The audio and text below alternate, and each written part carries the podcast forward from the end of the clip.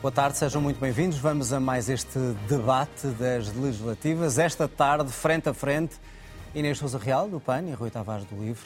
Boa tarde aos dois, bem-vindos. Bem-vindo também a si.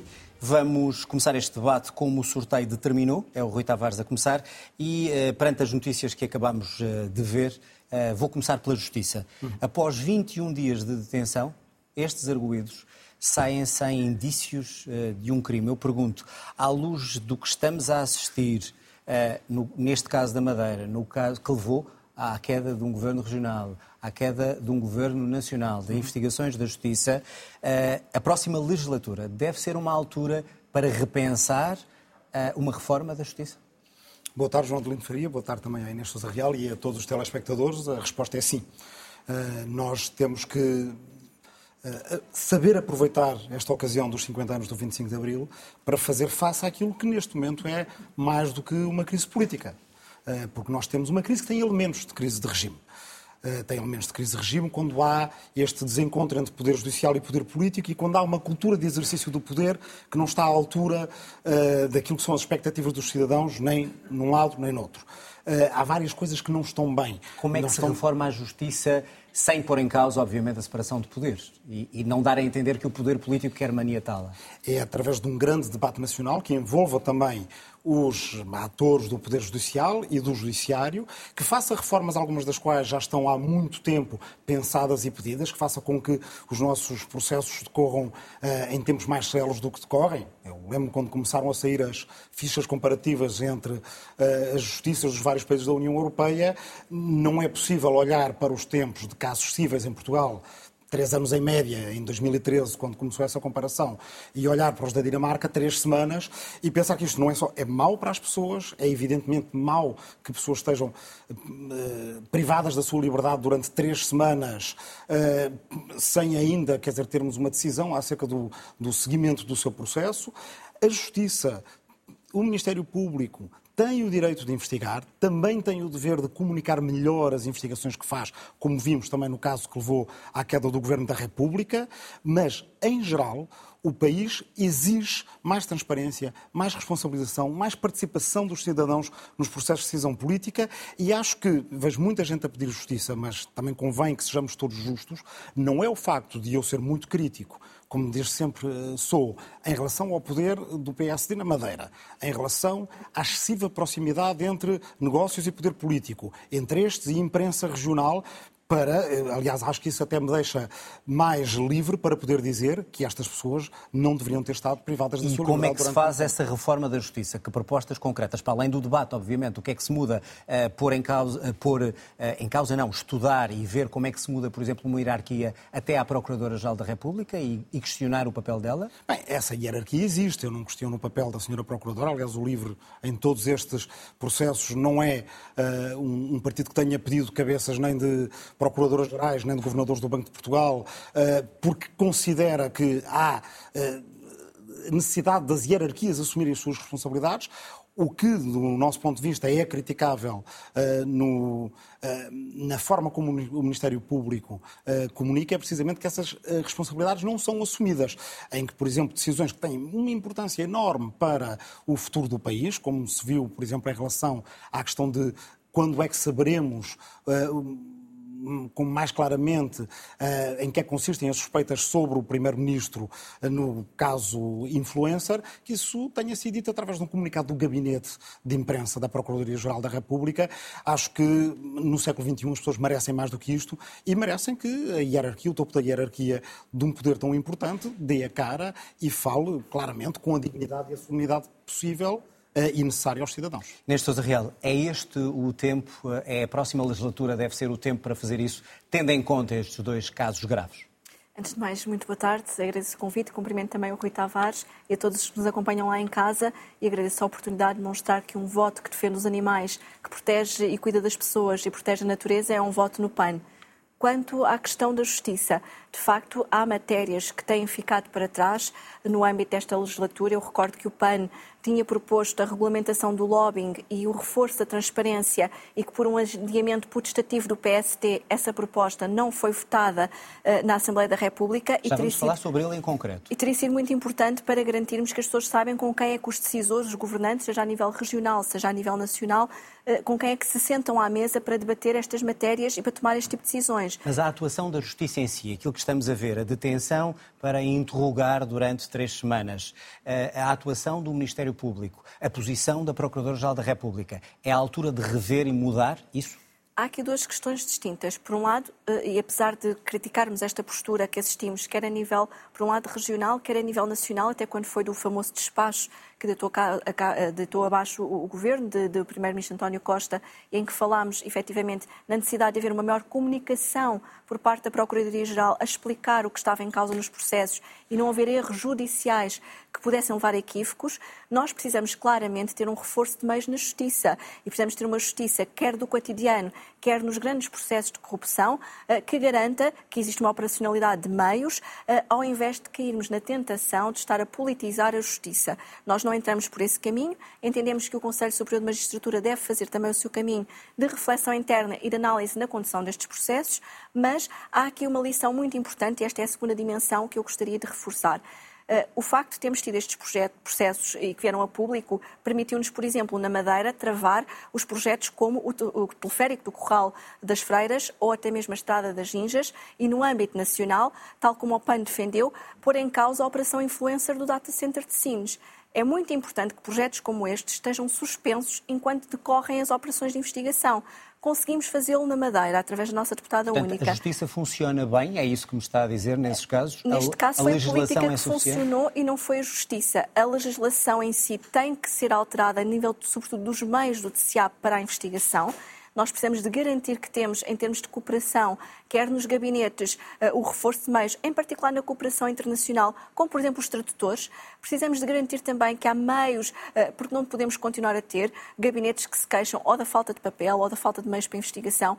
Temos que garantir que existe de facto o reforço da justiça, mas também ao nível do cotidiano, porque nós não podemos ter uma justiça do cotidiano para as pessoas, porque essa também é um foco de corrupção, em que a excessiva burocratização, seja na administração pública, seja em projetos urbanísticos, seja até mesmo depois na dimensão da violência como é o caso das vítimas de violência doméstica, em que não têm ainda apoio judiciário em todos os gabinetes, por exemplo, do DIAP, nós precisamos de garantir que há efetivamente uma reforma da justiça e que esse debate é feito. Inês, não deve ser ponto, só reboque destes processos. Até que ponto é que o facto de estarmos eh, nesta altura a discutir isto, porque envolve, envolve pessoas dos dois principais partidos deste país, eh, pode condicionar na próxima legislatura para não se pensar que é por causa disso que se está a reformar a justiça? Isso pode ser um obstáculo? Bom, esperamos que não e que PS e PSD, eh, eu recordo que na lei do lobbying o PSD fez este adiamento protestativo, houve forças políticas que não nos acompanharam e esperamos que no próximo legislatura o LIVRE também nos acompanhe nesta matéria ao invés de, da abstenção, porque precisamos de garantir que efetivamente na há aqui... do lobbying? Na regulamentação do não, lobbying. Nós somos a favor. Há aqui um, há um caminho que temos mesmo que fazer para garantir uma pegada legislativa e para que as pessoas lá em casa saibam com quem é que se sentam à mesa os governantes para pugnar por maior transparência. Para terminar este assunto... Mas uh... há, há só, só uma questão nesta questão na questão que colocou.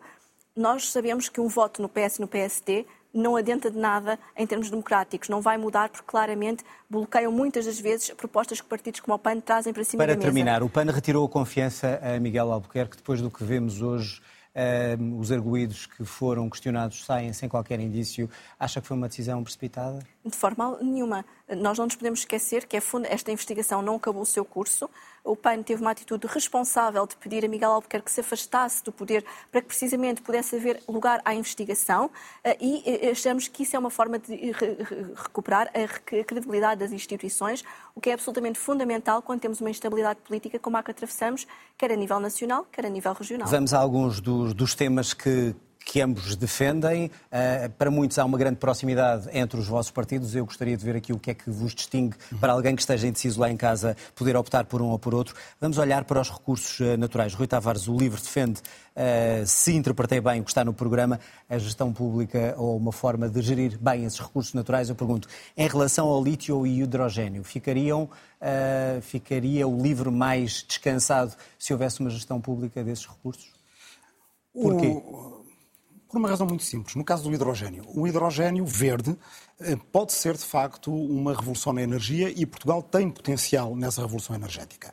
Nós olhamos para países como a Noruega ou como os Países Baixos, que também têm grande potencial nessa área, e ambos estão a estudar a criação de uma empresa pública de hidrogênio, ou da agência pública de hidrogênio, o que faz com que, em vez de nós termos uma uh, gestão do hidrogênio verde que é feita basicamente à base de leilões com grandes conglomerados, porque trata-se de uma tecnologia também muito cara, e eh, essa, digamos, essa, eh, toda essa fileira será controlada por privados, nós podermos ter também um pé nessa, eh, nessa energia do futuro, que ainda por cima pode ter uma ligação. Não, significa, por exemplo, a partir das águas de Portugal ter uma divisão hidrogénios de Portugal, significa fazer uma coisa muito simples. No outro dia estive no Instituto Superior Técnico, onde há investigação em grafeno. O grafeno possibilita, ou tem a possibilidade de eh, se conseguir obter hidrogênio de uma forma muito mais barata e através da reciclagem de plástico. Pois bem, o Instituto Superior Técnico foi falar com a Galpa. A Galpa, apesar dos seus mil milhões eh, de euros de lucro e de alguns partidos lhe quererem dar eh, ainda um desconto no IRC, não esteve interessada. Se nós tivermos do lado público um Centro Nacional de Transferência de Conhecimento, como o LIVRE defende, e uma agência pública hidrogênio de Portugal, podemos fazer essa te tecnologia de ponta que pode posicionar Portugal na revolução energética. Em relação ao lítio, Portugal tem, é um facto, as maiores reservas de lítio da Europa, pelo menos da Europa Ocidental.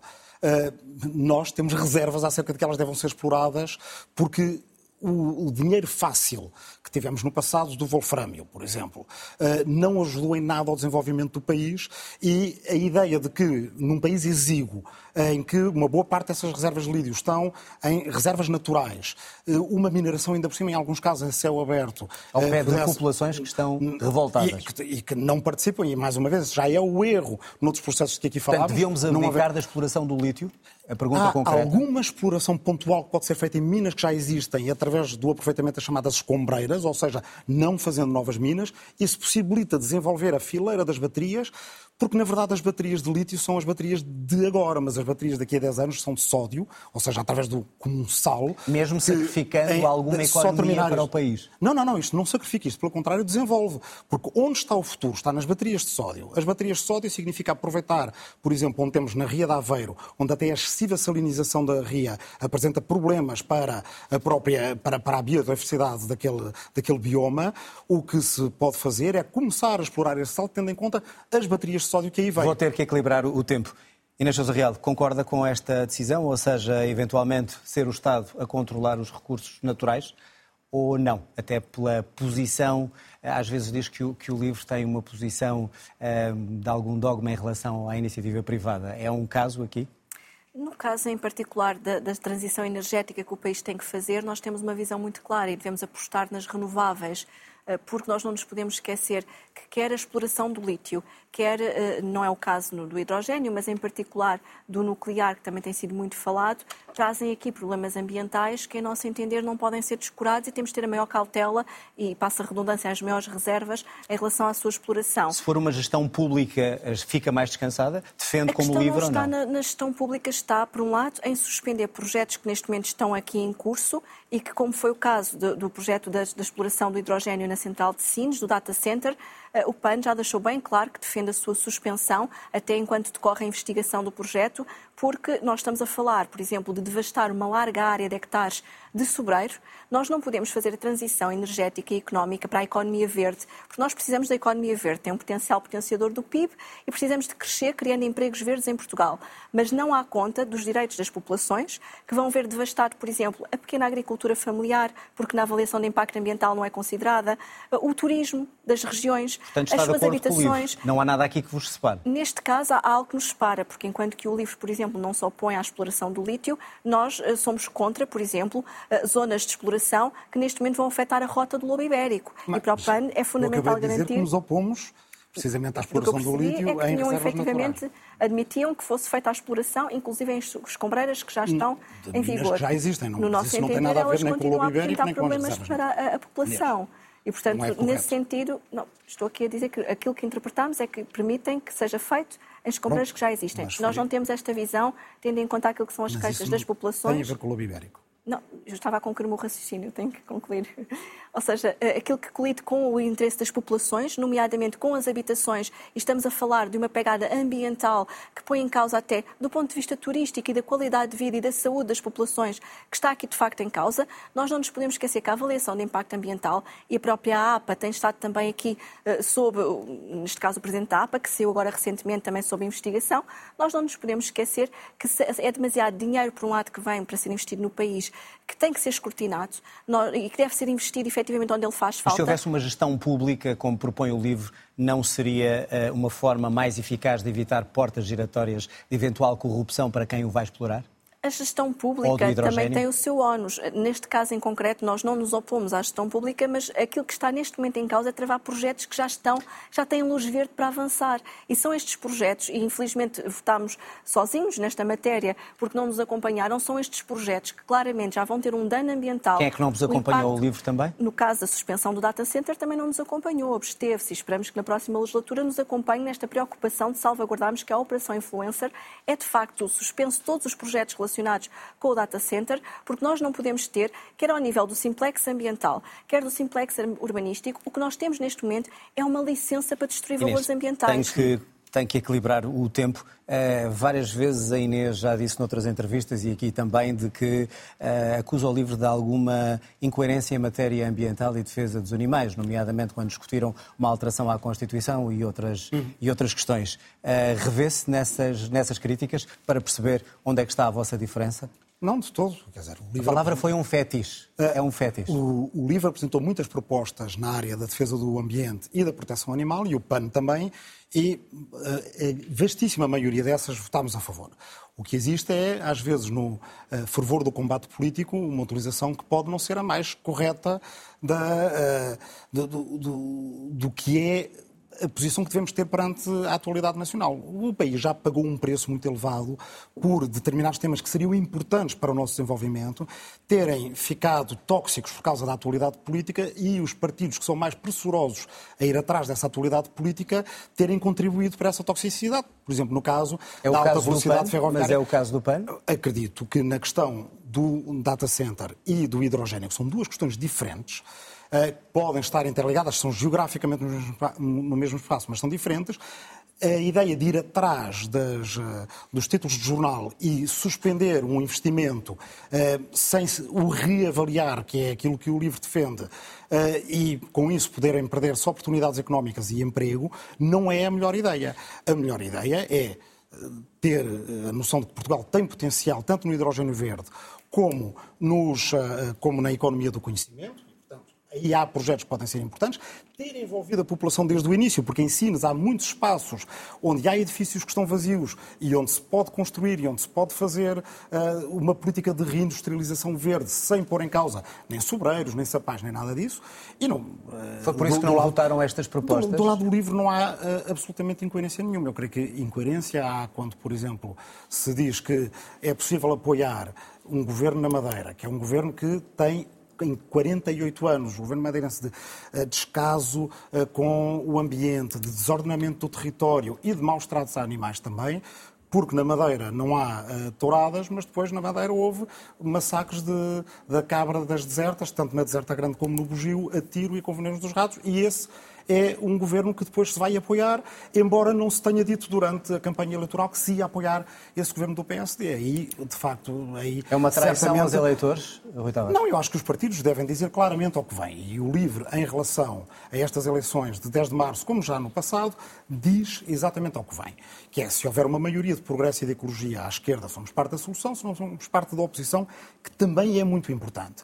De facto, na Madeira, o que nós dissemos sempre é que seríamos oposição ao jardinismo, jardinismo com Albuquerque não deixou de ser jardinismo e albuquerquismo sem Albuquerque não deixa de ser o mesmo poderio do PSD na Madeira, onde a cooptação entre interesses privados uh, e a maneira como eles capturam o interesse público é flagrante. Toda a gente conhece a Madeira, toda a gente fala com os madeirenses Vou conhece a e não pode ter a cobertura de um partido Para de progresso da ecologia.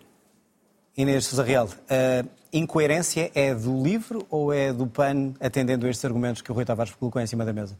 Bom, eu lamento que o livro não nos tenha acompanhado na questão da revisão extraordinária da Constituição. Quem está lá em casa e tem animais de companhia e olha para o seu cão ou para o seu gato sabe que são seres que sofrem e cujos maus tratos são intoleráveis numa sociedade do século XXI.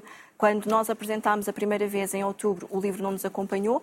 Eh, eh, recorremos inclusivamente para o plenário do, do despacho que não aceitou a nossa proposta de revisão extraordinária e não nos acompanharam, porque precisamente nós precisamos ter um país onde a dignidade da vida animal e a proteção da vida animal está salvaguardada, inclusive ao nível da proteção da Constituição. Eh, e já não falando na questão das touradas, em que hoje são levadas a espetáculo cultural por algum ministro da sociedade e que efetivamente é uma barbaridade que temos que acabar, ou deixar de matar à paulada raposas uh, na caça, ou até Mas mesmo está, o abate dos veados. Uh, uh, já lá chegarei, Rui, já lá chegarei. Ou até mesmo os veados na Serra da Lausanne, que estão neste momento a ser absolutamente dizimados e cuja caçada já está prevista Está a dizer que o livro foi cúmplice de, de, tudo isso? Neste caso, o livro não esteve ao lado do PAN e esperamos que na próxima legislatura tenha, porque de facto não compreendemos como é que uma força uh, como o LIVRE não nos acompanha nesta matéria e, e, por duas vezes, porque depois na segunda proposta que fizemos votou contra a proposta de revisão extraordinária da Constituição, porque mais do que um tema fetiche, este é um tema que preocupa as pessoas e que deve estar em cima da mesa da ordem política, quando o que está em causa é podermos vir a ter uma maioria que se forme depois do dia 10 de março. A questão da Madeira, Inês, para equilibrarmos o tempo. A questão da Madeira e o, que Madeira, e o que o Rui Tavares disse. O PAN é uma força política útil à democracia. Nós demonstramos que os portugueses não têm que estar, neste caso os madeirenses e porto-santenses, não têm que estar reféns nem da maioria absoluta, nem menos ainda de uma força populista antidemocrática.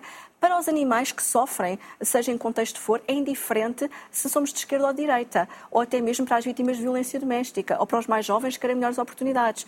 Aquilo que o PAN garantiu foi que efetivamente faz avançar as suas causas através da representação que tem na região autónoma da Madeira, e eu não posso deixar de referir uma coisa, é que se olharem para o despacho que já saiu das atividades cinegéticas, todas essas atividades que o Rui referiu já não constam do mesmo.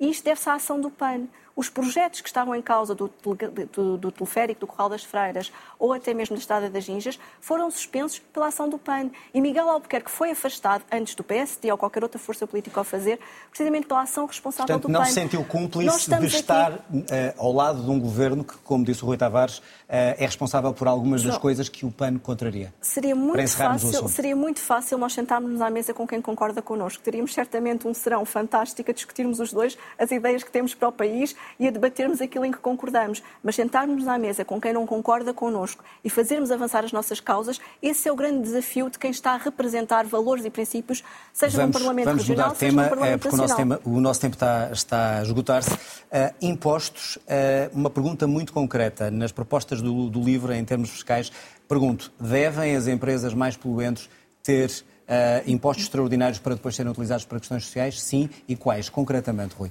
João Adolino, antes de responder à pergunta, há uma questão muito importante que tem a ver com a assunção de poderes extraordinários de revisão constitucional por parte da Assembleia da República. O LIVRE, e a Inês sabe isso, é a favor e declarou já publicamente, posso dizer o dia 24 de junho de 2022, em várias ocasiões, quando recebemos a maior petição nacional de criminalização dos maus tratos aos animais. O livro apoia os projetos de revisão foi. constitucional que uh, vários partidos apresentaram de consagrar essa proteção animal na Constituição.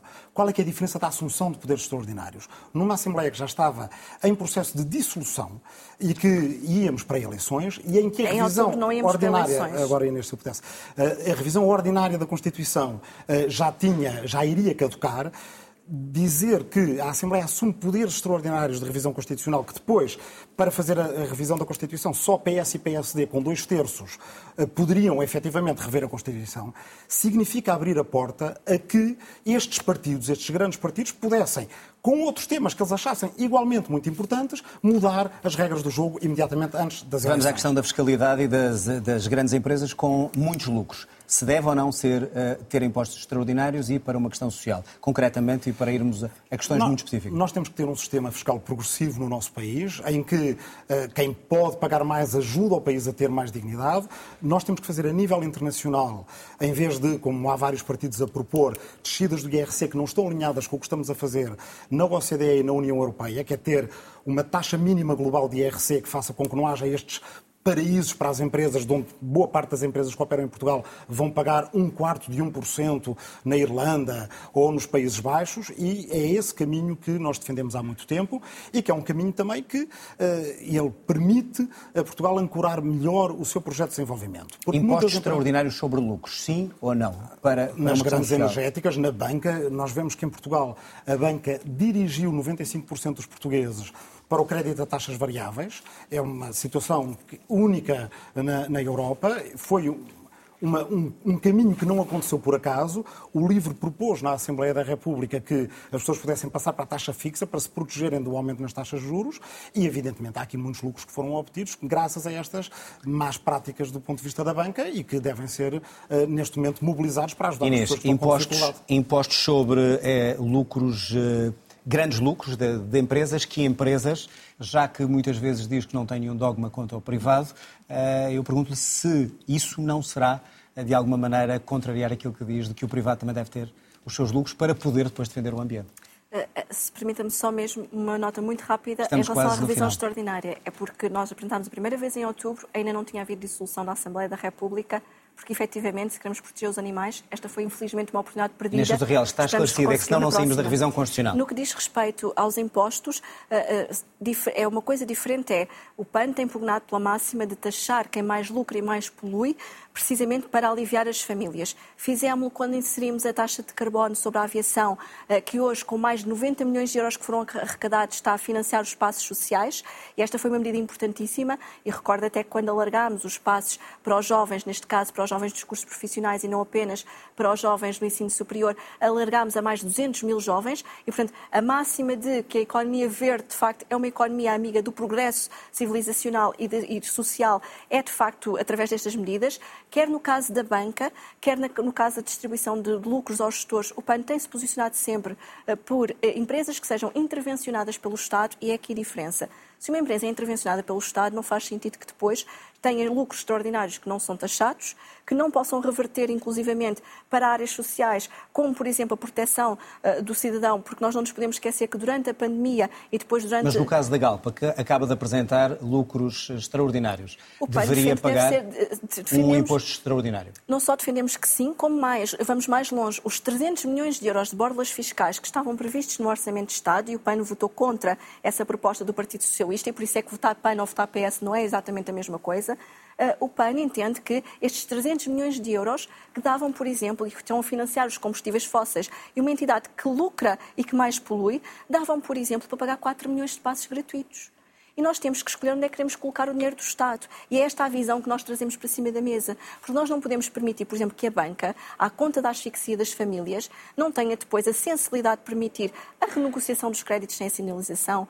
não haver linhas de apoio extraordinário, por exemplo, até mesmo para as famílias ou para os mais jovens, para poderem aceder. E no que diz respeito aos impostos, nós temos que efetivamente garantir uma baixa, quer ao nível do IRS, através da revisão dos escalões. Mas, por exemplo, quando defende alguns impostos eh, sobre o consumo, não uh, pode estar a passar o ónus de quem paga mais ser o consumidor, por exemplo, no caso dos combustíveis? De forma alguma. Nós estamos a falar de impostos sobre o carbono e sobre atividades poluentes, o que é completamente diferente. O PAN depois, em contrapartida, propõe a baixa do IRC para os 17% até ao final da legislatura e majorações para quem tenha boas práticas nas empresas, a nível social, a nível ambiental ou até mesmo no combate ao desperdício alimentar.